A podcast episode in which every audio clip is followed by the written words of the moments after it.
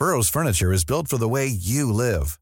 From ensuring easy assembly and disassembly to honoring highly requested new colors for their award-winning seating, they always have their customers in mind. Their modular seating is made out of durable materials to last and grow with you. And with Burrow, you always get fast, free shipping.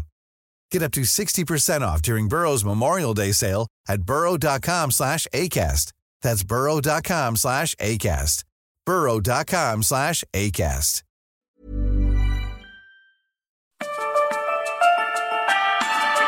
Esta es la mesa de análisis a fuego lento. Bajo la conducción de Alfredo González Castro en el Heraldo Radio. Iniciamos.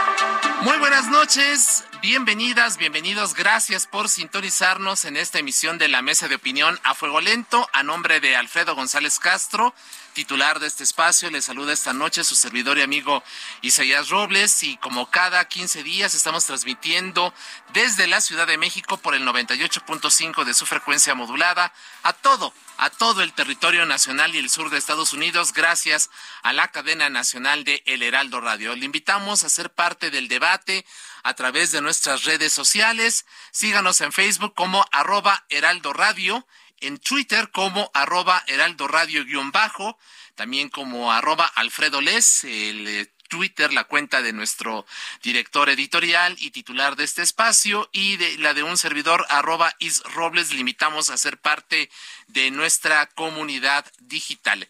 El pasado primero de febrero realizamos en A Fuego Lento un primer ejercicio con representantes de las corcholatas de Morena.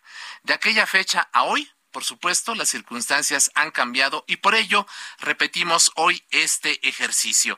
Antes de dar la bienvenida a nuestros invitados que están aquí ya en la cabina, escuchemos esta nota que a manera de contexto preparó nuestro equipo de información y producción el viernes 28 de abril, en la víspera de la conclusión del periodo ordinario de sesiones del Congreso, el presidente Andrés Manuel López Obrador convocó a los senadores de Morena y de los partidos aliados a Palacio Nacional, así como a los cuatro aspirantes a la candidatura presidencial. De acuerdo con versiones de quienes asistieron al encuentro, habría dicho a Claudia Sheinbaum, Marcelo Ebrard, a Dan Augusto López y a Ricardo Monreal que uno o una de ustedes cuatro me va a suceder les garantizó que en 2024 se va a retirar de la política y no tendrá injerencia en el nuevo gobierno. Además, los llamó a evitar rupturas para dar continuidad a la cuarta transformación y les ofreció que en 2024 habrá algo para todos. En la reunión, López Obrador estableció un plazo de tres meses para que Morena defina quién va a abanderar su proyecto en las elecciones de 2024. Este último mensaje aceleró los tiempos de una sucesión por demás adelantada e hizo que las corcholatas demandaran reglas claras y fechas concretas para definir o abanderado presidencial. Y bueno, ya teniendo este contexto, damos la bienvenida a la cabina del Heraldo Radio a César Cravioto, senador de Morena y quien respalda las aspiraciones de la jefa de gobierno Claudia Sheinbaum. Senador, bienvenido, muy buenas noches, gracias. buenas noches. Gracias por estar con nosotros. Al auditorio y a los compañeros de la mesa. Gracias. También damos la bienvenida a Daniel Cibaja, diputado de Morena en el Congreso del Estado de México y quien apoya las aspiraciones de el canciller Marcelo Ebrard. Diputado, bienvenido, muy buenas noches. Gracias por estar con nosotros. Y por último, también damos la bienvenida a Carlos Zurita, regidor del Estado de México, consejero de Morena y delegado especial para Tlaxcala del movimiento. Ahora es Adán. Gracias, Carlos, bienvenido. Muy buenas noches. Gracias. gracias. a los tres eh, nuevamente por la confianza en, en este espacio. Y bueno, el pasado domingo, en Periodismo de Emergencia, que se transmite los fines de semana por estos mismos micrófonos, el líder nacional de Morena, Mario Delgado, estableció los siguientes plazos. Vamos a escuchar este audio y empezamos inmediatamente con el debate. Convocatoria primera semana, segunda quincena de junio, principios de julio. Eh, ahí se abren los registros. Le daremos, no sé, al Consejo Nacional eh, unas dos semanas para que revise a los inscritos, dependiendo del número también. Ajá. Entonces la primera encuesta la estaríamos haciendo eh, a finales de julio, principios de agosto. Y a partir de ahí eh, podríamos hacer la segunda encuesta, que justamente tenemos que ponernos de acuerdo con las corcholatas cuándo sería esta segunda encuesta. Y lo que yo he dicho es que máximo sería en noviembre, no podemos tardarnos más. Es decir, podría ser en, en, en agosto, en septiembre, podría ser en octubre o máximo noviembre.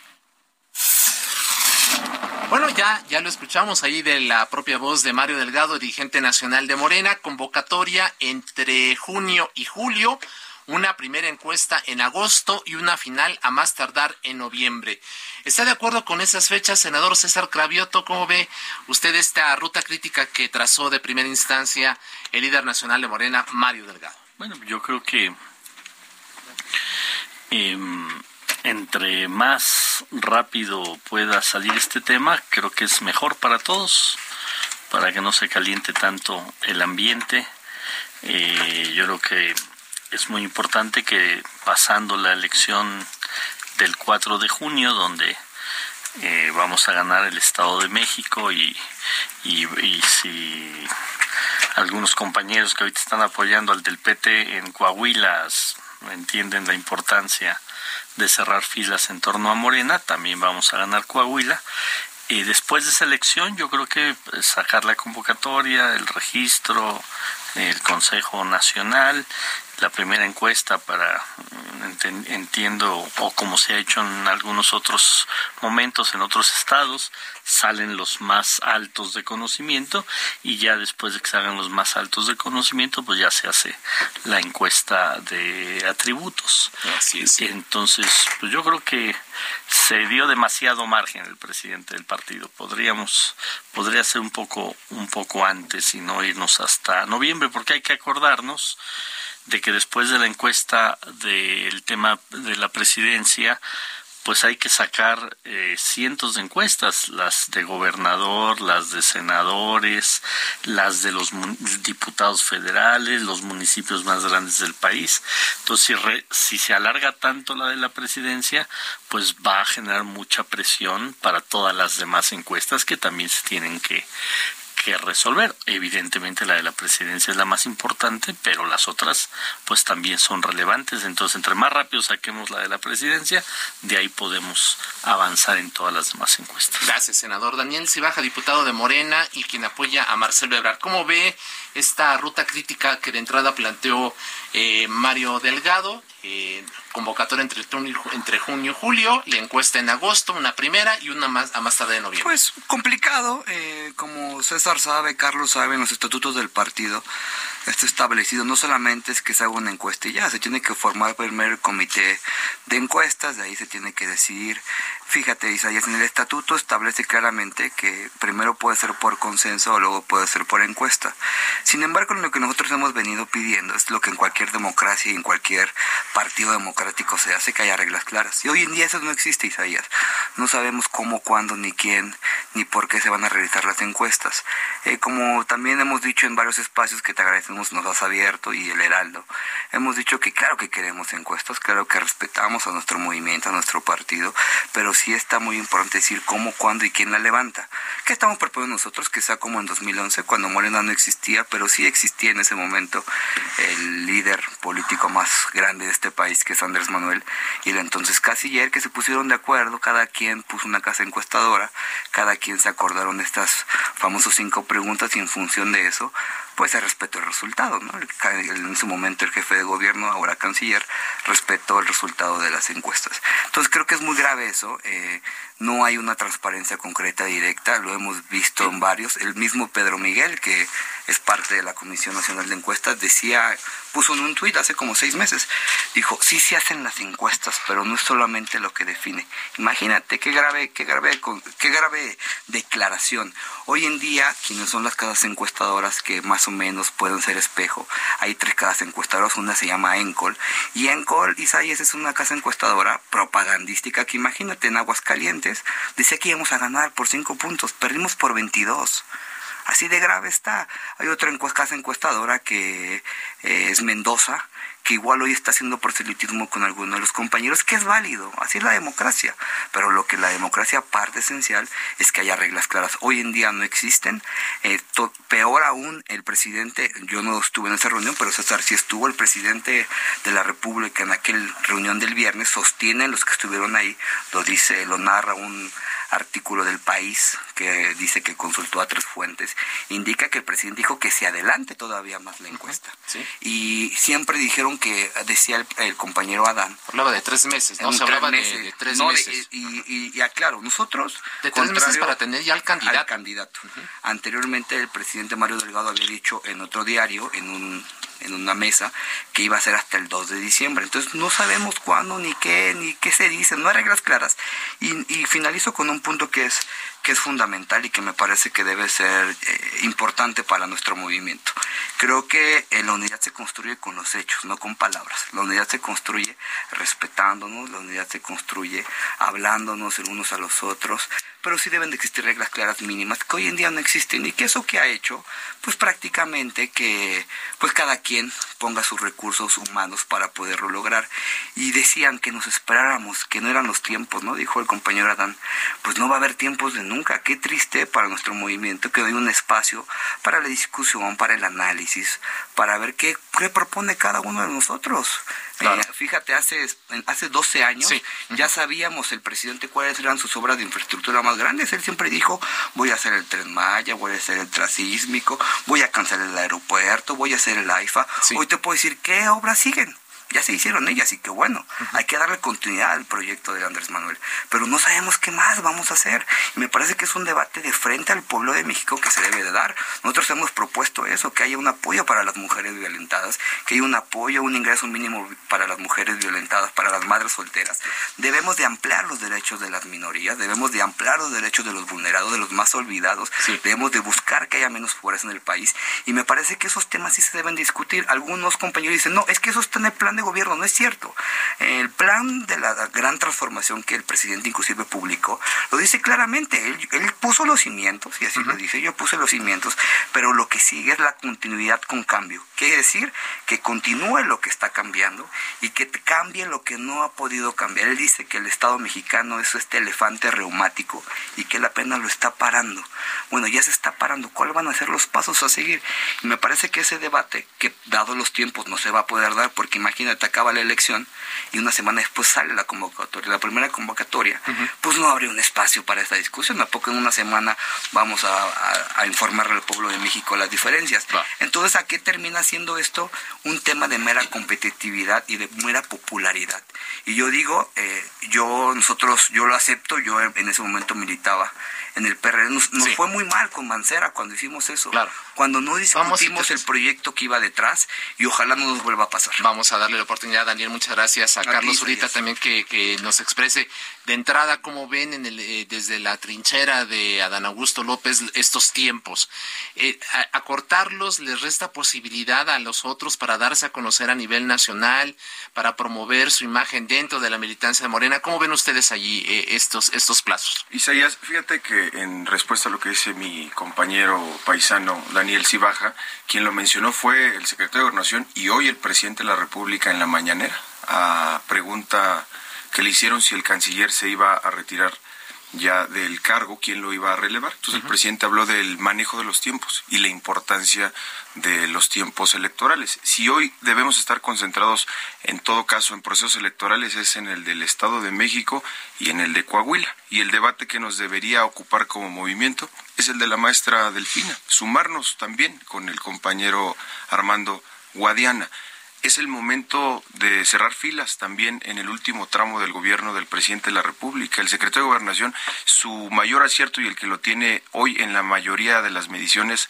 por arriba ya del canciller Marcelo, pues es que atiende eh, permanentemente la agenda del presidente de la República. Vale la pena recordar que quien destapa al secretario de Gobernación como corcholata es el propio presidente de la República. No se destapó en un acto en ninguna plaza pública, no puso ninguna barda, ningún panfleto. Fue el presidente de la República quien lo mete en la carrera de la sucesión presidencial. Desde ese momento el secretario de Gobernación se ha dedicado a debatir, sí, con la oposición.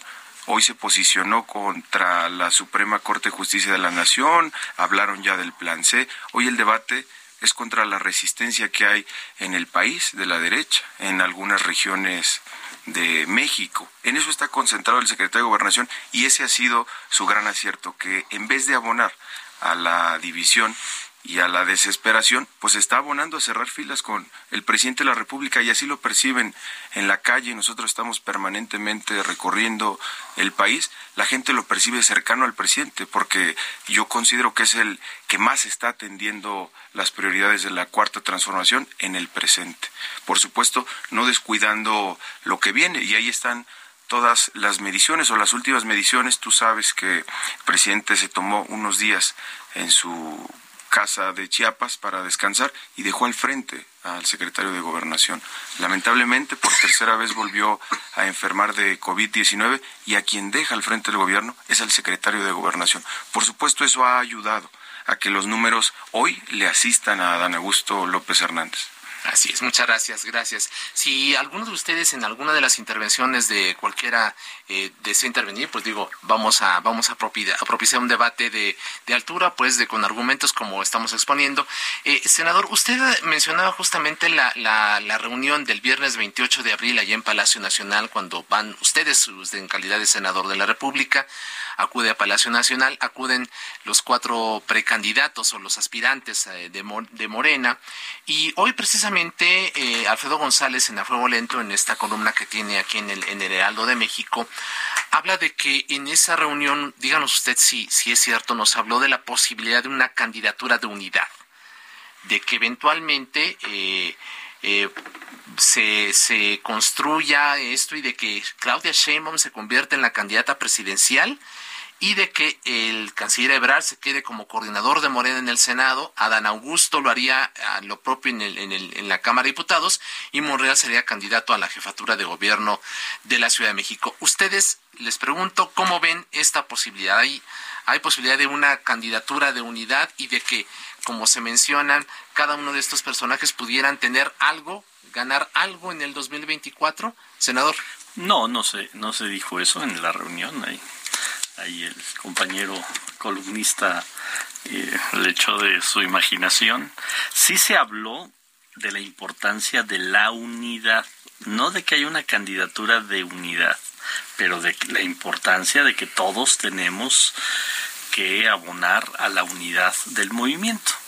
Y el presidente fue muy claro, dijo, yo no me voy a meter, eh, yo no voy a, a cargar las, los dados a favor de nadie, Aquí hay cuatro, los cuatro compañeros, la, los tres compañeros y la compañera jefa de gobierno Claudia Sheinbaum.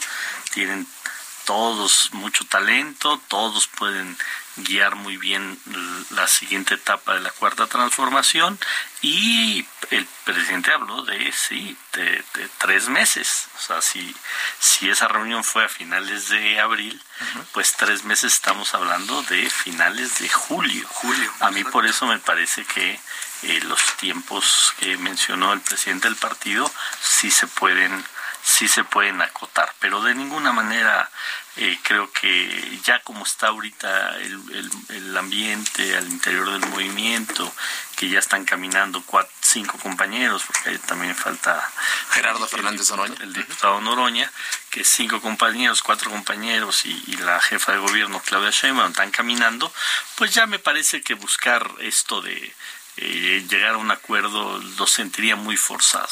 Y creo que el mejor método, lo que no hay, no hay método perfecto, pero desde que Andrés Manuel López Obrador eh, eh, está al frente de Morena, pero desde antes también, pues encontró en las encuestas una herramienta, insisto, si no perfecta, digamos la más idónea para avanzar en las candidaturas. Así se, yo, yo no estuve mucho en, en, en, términos de decisiones en el PRD, pero sí en Morena desde el, desde el inicio. Y desde el inicio es el método que se ha, ha venido utilizando. Entonces, creo que ahorita hablar de eh, que se puede dar un acuerdo en esos términos de la columna de la que redactas de que fulano se va a tal eh, cargo, sultano a otro, mengano a otro y hay un acuerdo, eh, no, no, me parece que, que, no es correcto que se maneje eso porque además no es... Eh, no es hasta, es hasta faltarle el respeto a los compañeros que sí están pues en un proceso de darse a conocer. Entonces, que sea la encuesta y yo espero que después de la encuesta pues todos cerremos filas en quien gane la encuesta, que hoy pues todo, ahora sí que todas las mediciones el promedio es que la doctora Claudia Sheinbaum va arriba, si se mantiene eso pues todos cerrar filas en torno a ella y, obviamente pues en un proceso de transformación todos cabemos, más allá de los cargos, que eso es importante. Eh, luego luego quienes están fuera de Morena no entienden que la lógica de Morena no es el reparto de las posiciones. Y yo estoy seguro que si fuera el caso que gana Claudia Sheinbaum la encuesta, no va a ser un asunto de qué le dan a Dan, qué le dan a Marcelo, qué le dan a Ricardo y viceversa. Si no gana Claudia, el asunto no va a ser qué le dan a Claudia, eso no es el tema. O sea, el tema es cómo todos seguimos empujando hacia la transformación. Nada más hay que ver en este momento en el que estamos. O sea, eh, hay toda una, una avalancha desde el Poder Judicial de parar la transformación del país. Y nosotros pues no podemos estar viendo eh, las diferencias entre nosotros. Tenemos que ver cómo eh, encontramos las coincidencias para fortalecer el proceso, porque la derecha pues está unida, PRI, PAN, PRD, hasta Movimientos Ciudadanos, sino electoralmente sí programáticamente en las cámaras y, y ahora ya tiene un nuevo aliado poderoso que es el Poder Judicial. Entonces nosotros pues tenemos que ser muy responsables y tenemos que cerrar filas. Entonces, eh, así así lo veo y así, eso fue lo que se dijo en la en la reunión. No de ninguna manera se habló de, de Daniel Daniel si baja una candidatura de, de, unidad por consenso y la eh, posibilidad de que el secretario de hoy del canciller sea el líder del Senado? Ese es un discurso que han manejado hace bastante tiempo alguna gente cercana eh, a, otros compañeros. Ahorita que hablaba César de las encuestas, imagínate, la primera encuesta que se hizo para decidir un candidato fue cuando Cuauhtémoc Cárdenas le propone a Berto Castillo que haga una encuesta. Hace poco leí un libro donde contaba esa historia, el de Cárdenas por Cárdenas, cuenta Cuauhtémoc cómo desde ese momento, imagínate, no existía ni el PRD, este, eh, para que veamos que ha sido una herramienta eh, muy buena para buscar la unidad, pero contrario a lo que, y lo que nosotros sí alertamos, de, por eso decimos que si no hay reglas claras va a haber, no va a haber unidad, es que mientras algunos compañeros en las mesas dicen que hay unidad, hace unas semanas no fue el, el equipo del canciller, fue el equipo de la jefa de gobierno, denunciaron y enseñaron las cuentas como el secretario de gobernación está haciendo guerra sucia. Hay varios portales donde a diario se pagan 150 mil pesos para denostar a la jefa de gobierno, 130 eh, mil pesos al canciller Ebrard, 100 mil pesos al senador Monreal inclusive le toca hasta Noroña, ¿no? mientras esas mismas páginas promocionan al secretario de Gobernación, lo que te demuestra lo que decía el senador Cravioto, que pues es complicado esta situación, ¿no? Eh, empieza a ver, claro que te lastima eso, porque si por un lado dices que hay unidad, nosotros por ejemplo acudimos a estas mesas y nunca vas a escuchar una descalificación de nosotros, nunca van a, ni la propia jefa de gobierno, nunca nos va a poder acusar de violencia política de género, como si está el secretario de Gobernación haciéndole a ella en espectaculares, porque nos hemos construido en Morena, ¿no? No mentir, no robar y no traicionar. ¿Cómo le hacemos, Isaías, para que eso no se deteriore más? Ahí está el gran reto que tiene eh, de frente el presidente del partido, la compañera Citlali, pero ojo, eh, yo ya empiezo a ver en verdad temas complicados, porque repito, la unidad no se decreta, la unidad se hace. Entonces imagínate, eh, igual que cuando fue el secretario de gobernación a un noticiero, ¿no? Con López Dóriga, acusar al canciller. Imagínate qué grave es eso para nuestro movimiento. Y claro que eso, espero que se pueda construir unidad. Yo abono, pongo toda la intención para que se haga, pero en el fondo, en verdad, no es cierto, ¿no? Ah, también sacaba en otro periódico, que aquí lo veo, el periodista Pablo Iriart, todas, imagínate que ellos sean, sacan una lista más de 20 páginas donde se la pasan denostando a la jefa de gobierno y al canciller diciendo que ya los van a alcanzar en las encuestas, el video de YouTube que circuló que también con una pauta millonaria, inclusive burlándose físicamente de la jefa de gobierno, burlándose físicamente del canciller y poniendo por encima al secretario de gobernación, me parece que eso sí lastima y ojalá haya a esta altura de miras en el mediano plazo para construir la unidad. La unidad se construye y estoy seguro que se puede hacer. Vamos a hacer una pequeña pausa y volvemos obviamente con la réplica sobre lo que señala el diputado Cibaja respecto a la actuación de Adán Augusto. Volvemos, no le cambie, estamos en a fuego lento aquí en el Heraldo Radio.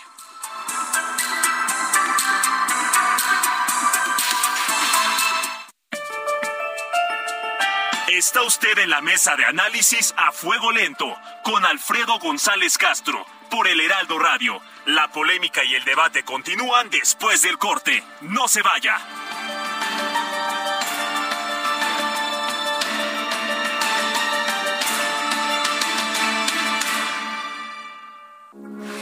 Heraldo Radio, con la H que sí suena y ahora también se escucha.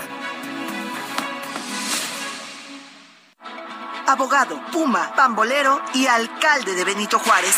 Y pues un día literal toqué, me abrieron la puerta y ahí llegué al pan. La seguridad pública es la carta de presentación de Santiago Taboada. Un equipo de trabajo que logró reelegirse en mi caso con más del 70% de la aprobación de la gente. Para nadie es un secreto.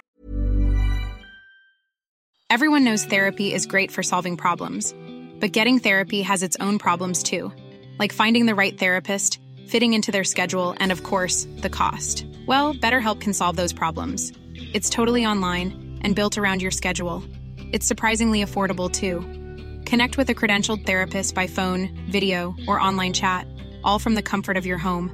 Visit betterhelp.com to learn more and save 10% on your first month. That's BetterHelp H E L P. que quiere ser jefe de gobierno. Yo difiero mucho con el gobierno. Desde que yo decidí levantar la mano para gobernar esta ciudad, pero hay que llevar muchas cosas de las que hacen en Benito Juárez a toda la Ciudad de México. En perfiles CDMX de Heraldo Media Group, Santiago Tabuada, alcalde Benito Juárez, este jueves, 12 horas. Reporte H, solo por Heraldo Televisión. Siga en la polémica por el Heraldo Radio con los que saben de política y la desmenuzan en la mesa de análisis a fuego lento con Alfredo González Castro. Regresamos.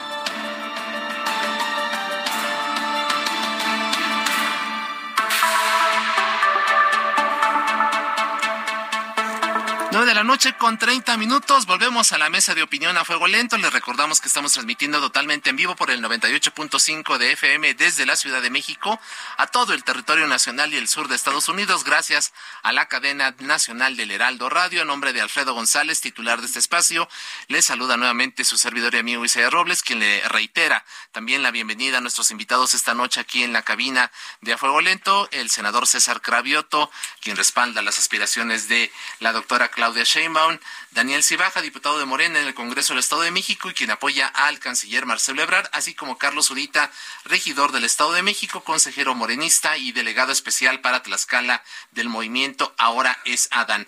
Carlos, hace antes de irnos a corte, el diputado Cibaja pues hablaba de una guerra sucia que ha emprendido desde lo que él nos comentó el propio secretario de Gobernación, dice a través de unas páginas de, Facebook. A ver, ¿qué, respondes tú a estos señalamientos? Si algo caracteriza al secretario de Gobernación, Adán Augusto, es su capacidad de conciliar, de unir, de respetar su altura política.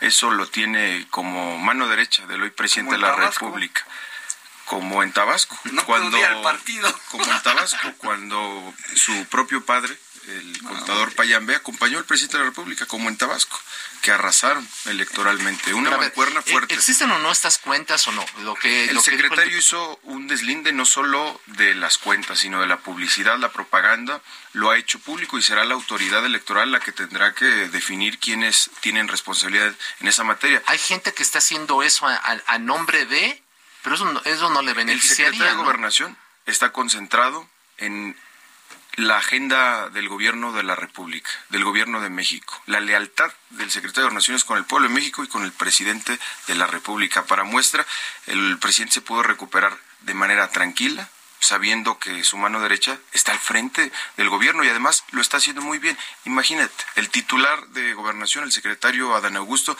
está al frente no solo también de dependencias como CONAVIM, y mujeres. Sería desacreditar también estos esfuerzos y más bien parecería fuego amigo y nosotros no vamos a abonar a una discusión interna. Es, no es momento de regatear entre los compañeros. Yo te puedo asegurar, Isaías, que en la definición de la encuesta, que también debo decirte algo, si la tendencia se mantiene, Adán Augusto llegará al primer lugar en la encuesta. Es algo que también debe decirse.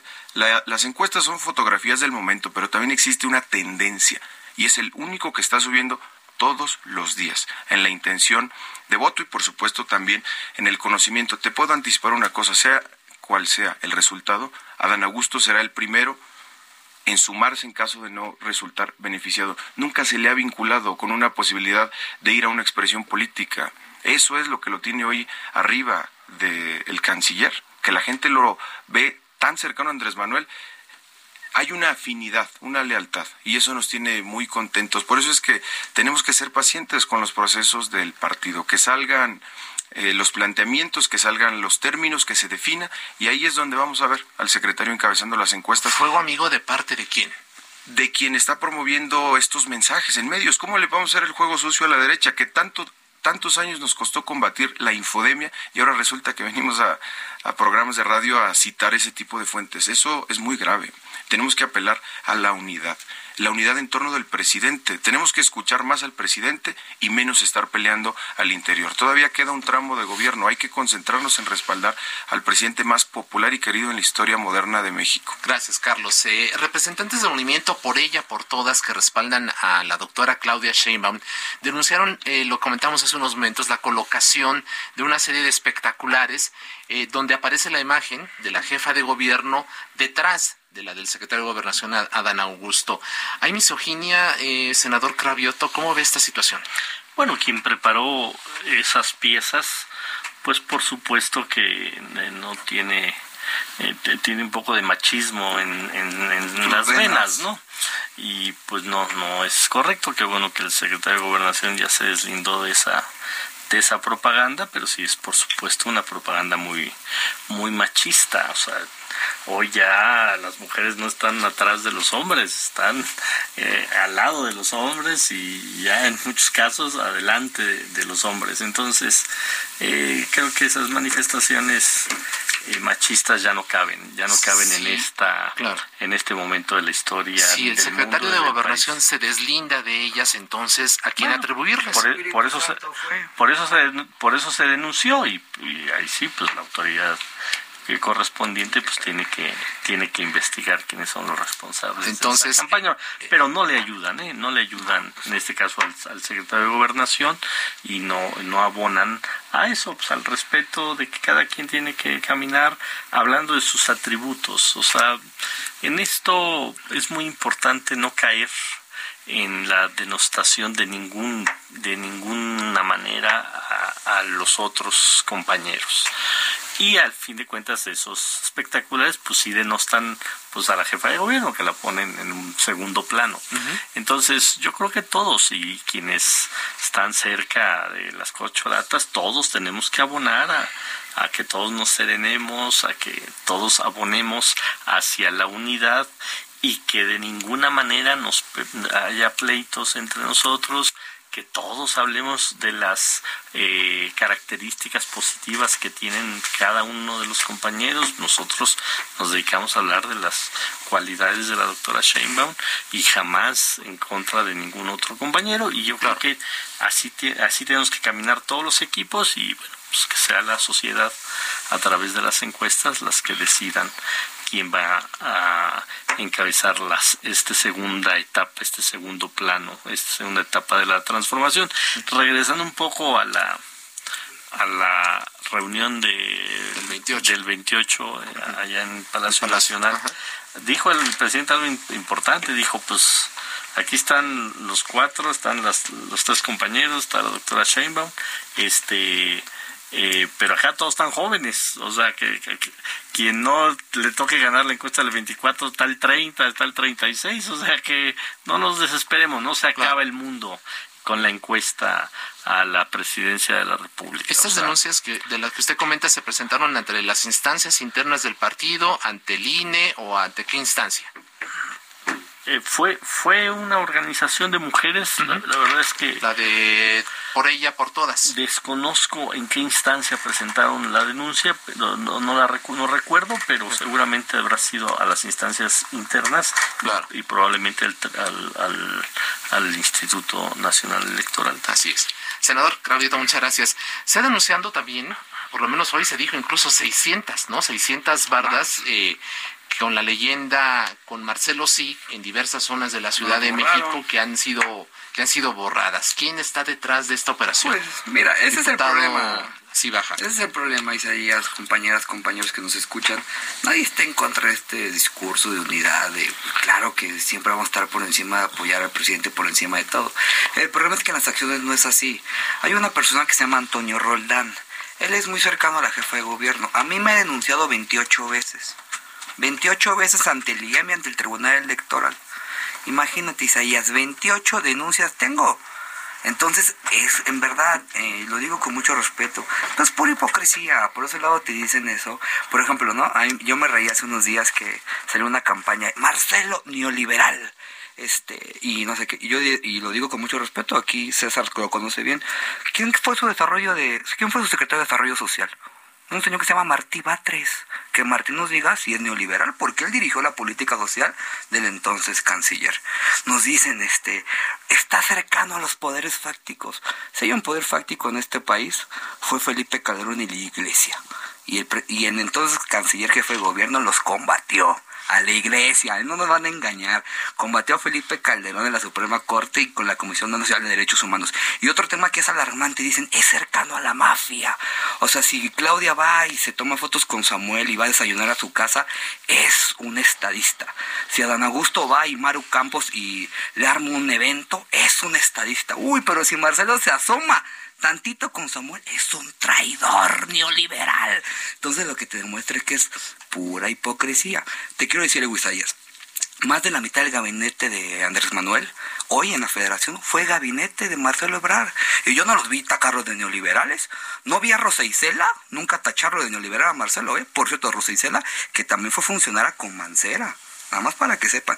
Yo nunca vi a Arana Montiel decir que era un neoliberal. Yo nunca vi a Arganis decir que era un neoliberal. Entonces, lo que te quiere decir es que en verdad, Isa, y ese es el problema en el cual nosotros nos encontramos. No le queremos el juego a la derecha, claro que no, pero en verdad es pura hipocresía. Nos dicen, el más leal, mira, la, gran apertura del sistema político mexicano, porque ahora nos dicen, son salinistas, camachistas. Mira, en 1977, cuando se arma esta gran discusión de la Lope, ahí estaba Camacho. Este, en verdad, este sistema se abrió gracias a gente como Camacho Solís. ¿Quién fue estuvo en el Fobaproa? Marcelo, cuando empezó el Fobaproa, ¿sabes dónde estaba Don Augusto? Combatiendo al presidente en Tabasco.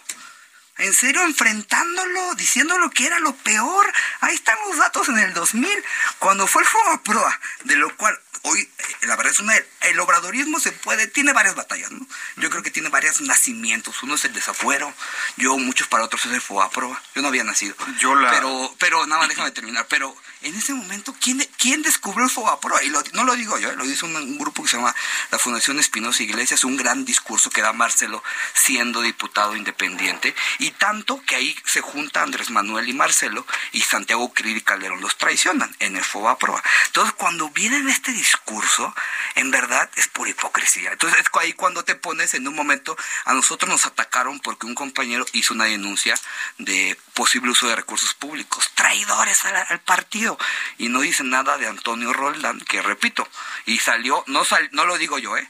Ha denunciado creo que 22 veces a Adán. ¿Quién es Antonio Roldán? Es, un, cercano, es, cercano a la jefa de gobierno.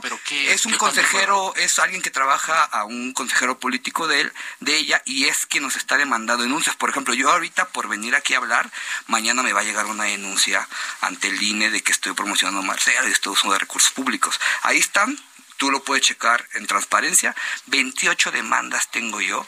Entonces cuando dices, pues ¿dónde estamos parados? Claro que queremos unidad, claro que queremos transformación, claro que queremos todo lo que decimos. Claro. Pero ¿dónde está eso, Isaria, en el día a día? Y con esto concluyo. Nada más con esto concluyo. Que me diga aquí que los compañeros que sacan estas, el salinismo, el camachismo, el neoliberalismo, ¿qué política pública del canciller fue contraria a la transformación que inició Andrés Manuel en el 2000? Nada más te quiero decir algo. Marcelo fue secretario de Seguridad secretario de Desarrollo Social. Él implementó todas las grandes, las grandes políticas sociales y implementó lo que hoy Claudia ha mejorado y qué bueno, porque para eso son los gobiernos, lo de las becas. A los jóvenes que hoy, las becas de Benito Juárez hoy son fundamentales para los jóvenes. Entonces, cuando empiezas a desmenuzar este tema, que yo agradezco porque Leonardo me dejó publicar una columna al respecto, pues empiezan a quedarse en argumentos. Y es ahí cuando en verdad te dicen, claro, ojalá fuera así la mesa, ojalá pudiera ser verdad lo que dice César, lo que dice Carlos, claro que queremos unidad, claro que queremos participar en el movimiento, pero abajo, pues lo contrario, ojalá nos dejaran a nosotros participar igual, en verdad, y es ahí donde pues empieza a ver heridas y creo que vamos a continuar. Este, repito, cuando ha pasado en aquella encuesta de 2011-2012, la última, la encuestadora del presidente era Covarrubias y ella escribe un artículo en Voz y Voto, es una revista muy buena para los encuestadores, donde dice que en verdad nunca se supo quién ganó la encuesta.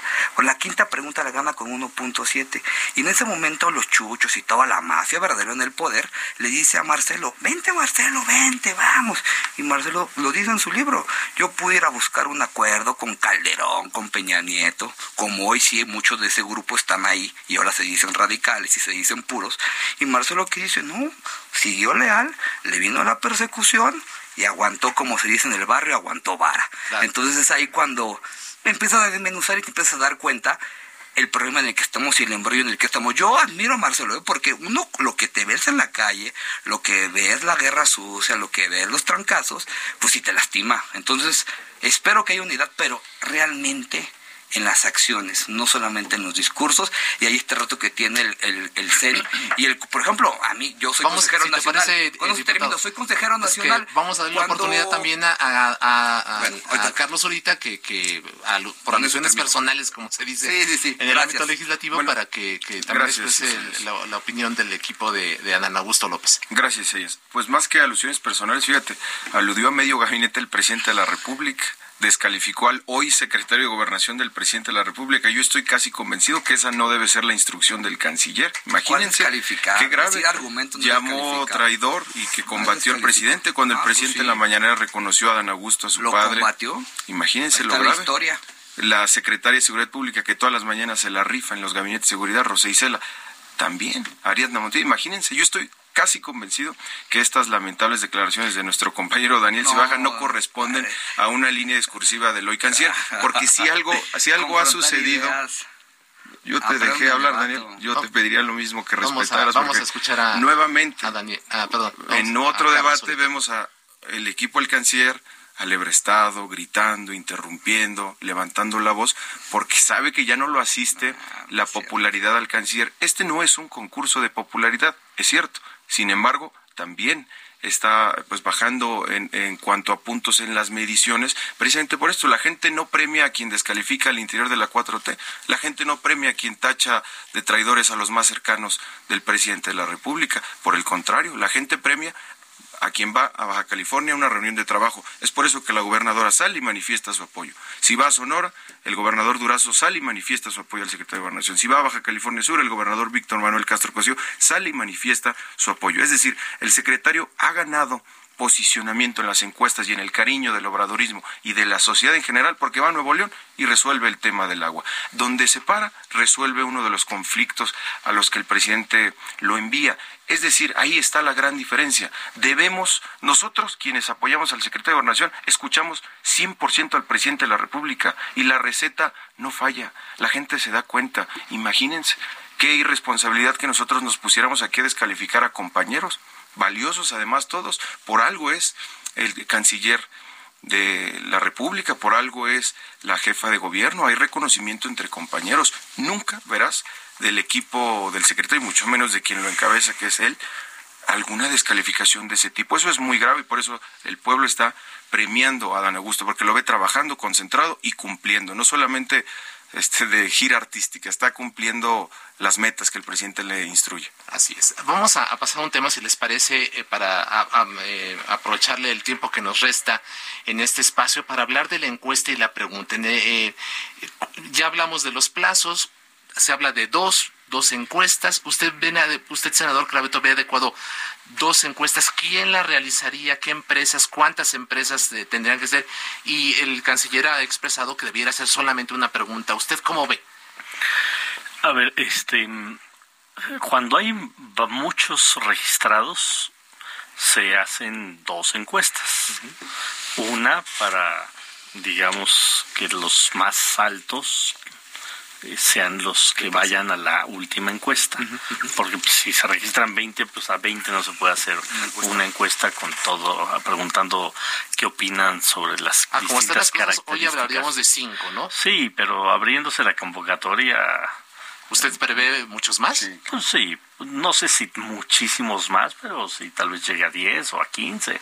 Porque siempre hay, siempre, siempre hay este, valientes que dicen, ah, pues yo, yo voy a ser precandidato aunque tenga el, el 1% del conocimiento o el 0.1% del conocimiento. Eso, eso no hay forma de, Entonces, digamos, detenerlo. Sí está o sea, yo fui que delegado político en Hidalgo y fueron 54. 54. Sí, 54. Y en Estado de México 64. En ese momento este Hidalgo es el que más había tenido y ahora ya lo superó el Estado de México. Para la dirigencia de Morena 77. Entonces probablemente lleguen a 10, a 15, no sé. Este, y entonces ahí se tiene que depurar en una primera encuesta. Y después yo he estado escuchando lo que ha planteado este Marcelo sobre una sola pregunta pues no lo que se ha estilado en Morena, ¿eh? o sea, lo quiero decir con toda claridad, lo que se ha estilado en Morena es que se preguntan atributos, no solo una pregunta de a quién quieres que sea él o la candidata, sino se habla de atributos, quién es más cercano a la gente, quién conoce más el país, quién puede atender las necesidades que tiene México, quién te gustaría que fuera él o la candidata, etcétera, etcétera, etcétera. Entonces, yo sí creo que hoy pedir una sola pregunta cuando la historia reciente de Morena, que lleva eh, que llevamos siete años, ocho años haciendo encuestas para todos los cargos, pedir que solo sea una pregunta, yo no lo veo factible. Y, en y por lo menos en el 22, que insisto, yo fui delegado en uno de los estados, sí vi el método que usó el partido. Fue, o sea, primero hay que decir, es estatutario que haya una comisión nacional de encuestas, es estatutario, nadie lo está inventando. Y lo que se puso, o lo que puso Mario, es además de la encuesta que hace la Comisión Nacional de Encuestas, se en el, por lo menos en el 2022 se hicieron tres encuestas espejo, o sea que el resultado de, la de, de quién salió como candidato a gobernador a los seis estados en el 2022 fue fue por cuatro encuestadoras. Supongamos, voy a poner un, supuesto, que hay una, eh, una primera encuesta que terminan los tres que estamos aquí representados. Bueno, pues podría ser factible. A ver, la Comisión Nacional de Encuestas nombra, es, o bueno, hace la encuesta y cada candidato propone una encuestadora y ahí está, ahí está la encuesta, la encuesta de Morena y tres encuestas de cada. este espejo para que no haya no haya dudas. Y ahí va a ser muy difícil que una se dispare demasiado de las otras. O sea si son si son empresas serias pues más o menos variará muy poco pero va a ser muy difícil que si son cuatro encuestadoras una puesto por cada por cada ya precandidato en ese momento, eh, este, una salga con un resultado muy distinta a las demás, porque además perderían mucha credibilidad. Entonces yo no veo, o sea, yo sinceramente sí veo que en este método, este, no va a haber forma que alguien diga, se truqueó el resultado. Claro, estamos a tres minutos de terminar. Entonces, les pediría que respondiéramos este asunto de las encuestas y la pregunta y una reflexión muy breve para aprovechar estos tres minutos que nos quedan. Concluyo brevemente. Actualmente el partido pregunta nueve preguntas y en función de esas nueve preguntas te da atributos. Quien saca más de esos nueve, son diez puntos a, a, dividir. Quien más saca esos, por ejemplo, saca seis contra cuatro o siete contra cuatro. Cada pregunta tiene un porcentaje. Eso lo vuelve a que todo se vuelve en margen de error. Por ejemplo, lo que pasó en Coahuila se quedó en margen de error, lo que pasó en Durango se quedó en margen de error, lo que pasó en Oaxaca se quedó en margen de error. Entonces nosotros para prevenir lo que hemos visto pedimos que sea ese tema. Dos temas, un tema que es importante es lo que hace Carlos y el, el equipo de Adán se llama argumentos ad hominem. Cuando no pueden confrontar el argumento, confrontan las personas. Y me parece que eso, pues venir aquí y debatir ideas. Nosotros nunca hemos hablado mal del, compañero Adán y no pueden debatirlos, pues viene este tipo de argumentos que solamente los deja de cuerpo entero, que no tienen argumentos por qué decir. Nosotros no hemos descalificado a nadie, estamos muy bien. Yo siempre lo he dicho lo he platicado en varias meses, cada equipo tiene sus encuestas. Ellos saben que van muy atrás, sabemos que el tema hoy en día en qué cogeamos cada quien, en qué vamos bien. Nosotros en algunas encuestas vamos muy bien, en otras no tan bien, pero creo que nosotros en nuestras encuestas que tenemos son profesionales, seguimos arriba y me parece que por eso mismo en base, con base en nuestra experiencia, por eso debe hacer solamente una pregunta, pero estamos tranquilos y seguiremos como hemos seguido siempre con él, ayudando al presidente desde el 97 y no combatiéndolo como si lo combatía el, entonces secretario de Gobernación. Gracias, diputado No es ninguna mentira ni es una descalificación. Carlos ahorita un yo minuto, le, por favor. Yo le sugería respetuosamente al equipo del canciller que deje de descalificar al pueblo de México. La gente es la que decide. ¿Por qué se ponen en contra de la decisión de las encuestas? ¿Por qué el nervio? Porque se saben que van abajo, pero también tienen la absoluta certeza que Adán es un hombre de Estado, un hombre conciliador, un hombre que tiende la mano. Adán hoy es el hombre, la mano derecha de Andrés Manuel López Obrador. Adán resuelve, Adán, estado al que va, trae consigo hechos, y es por eso que hoy es el candidato favorito del obradorismo, y no solo del obradorismo, ha ampliado un espectro mayor de afinidad electoral. Gracias al senador César Cravioto, a Daniel Cibaja, diputado de Morena, gracias, a Carlos Zurita, por, a, ustedes por acompañarnos. Gracias, También es a quienes hicieron posible este esfuerzo, Ángel Arellano en la producción con el apoyo de Gina Monroy, Ulises Villalpando en los controles técnicos, Gustavo Martínez en Ingeniería. Buenas noches, descanse, quédese con Víctor Sánchez Baños en las frecuencias de El Heraldo Radio y dejamos abierta la posibilidad para que en un futuro nos vuelvan a acompañar. Muchas gracias, a todos. Gracias. Buenas noches, descanse. compañeros. Gracias.